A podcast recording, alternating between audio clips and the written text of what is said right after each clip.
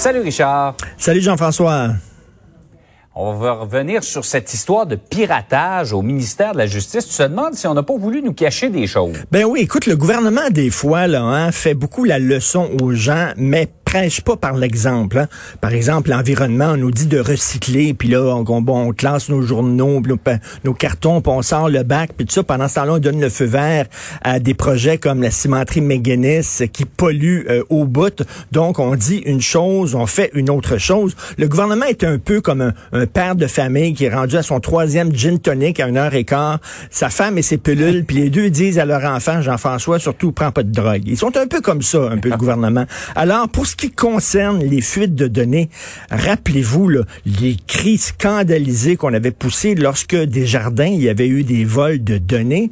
Il y avait un gars qui avait volé des millions de données euh, et qui avait échangé ça contre des coupons rabais des rôtisseries Saint-Hubert. D'ailleurs, l'histoire ne dit pas s'il a pris de la crémeuse ou de la traditionnelle, mais bref, il a vendu vos données pour une coupe d'animalerie. Alors, euh, et dans ce temps-là, le gouvernement avait dit c'est épouvantable, c'est les données du public, commission d'enquête pour savoir exactement ce qui s'est passé. Et là, on apprend que grâce à Hugo Jonca du bureau d'enquête, on a appris qu'il y a eu euh, du piratage au ministère de la Justice lui-même. Alors, le gouvernement lui-même, et il y a eu des petites cachotteries, on nous l'a pas dit. Si ce n'était de Hugo Jonca et du bureau d'enquête, est-ce qu'on l'aurait su? Est-ce que le ministère de la Justice a contacté justement les gens, les citoyens qui se sont fait euh, voler euh, des informations? Tu sais, c'est des gens qui avaient, qui avaient envoyé des courriels, qui avaient échangé des documents avec le ministère de la Justice. Et là, ces gens-là ont reçu des courriels avec un virus provenant de gens qui voulaient prendre le contrôle de leur ordinateur. Bref, c'est pas drôle quand tu dis que une conversation confidentielle avec un ministère, tu fais confiance au gouvernement, et là, tu te rends compte qu'ils n'ont pas protégé tes données, puis qu'ils te l'ont pas dit que les, données ont été volées. Donc, c'est des petites cachotteries. D'un côté, on dit à Desjardins, mais vous auriez dû euh, vraiment mieux gérer vos affaires et avertir vos clients, mais de l'autre côté, ils le font pas. Il y a peut-être des leçons à tirer, effectivement. Ben, tout à fait. De plus grande transparence de la part du gouvernement. Par ailleurs, euh, on revient sur ce qui s'est passé il y a cinq ans, ces événements qui ont ébranlé le monde. Euh, c'est l'ouverture en France du procès des auteurs, en fait, de ceux qui ont aidé, euh, qui ont facilité la tuerie de Charlie Hebdo. Donc, cinq ans plus tard, et tout le monde se demande qui est Charlie.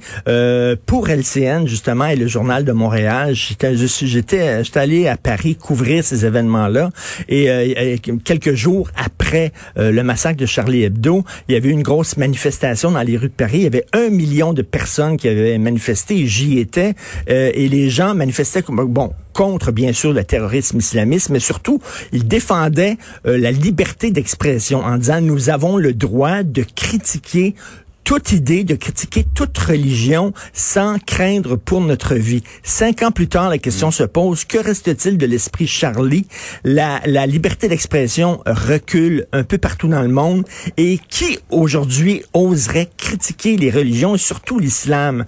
Euh, on se fait souvent traiter de racisme lorsqu'on critique l'extrémisme islamiste et Charlie disait, bon, on a le droit, là. Euh, veut dire, c'est pas euh, une idée, une religion n'est pas une race.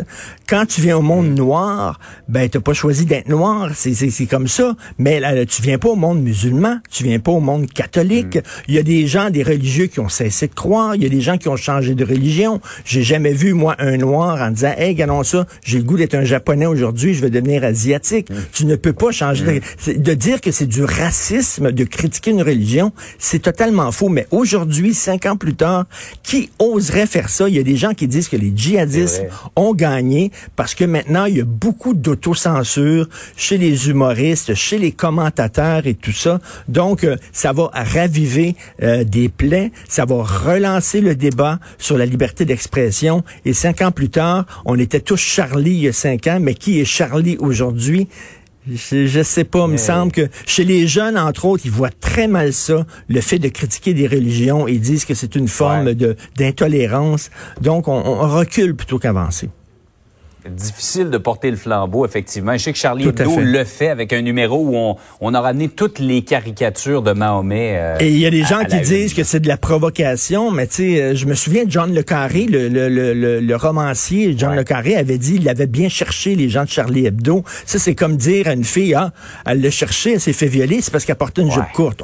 Il faut pas faire ça, faut pas blâmer la victime. Richard, bonne journée, on se retrouve demain. Merci, bonne journée.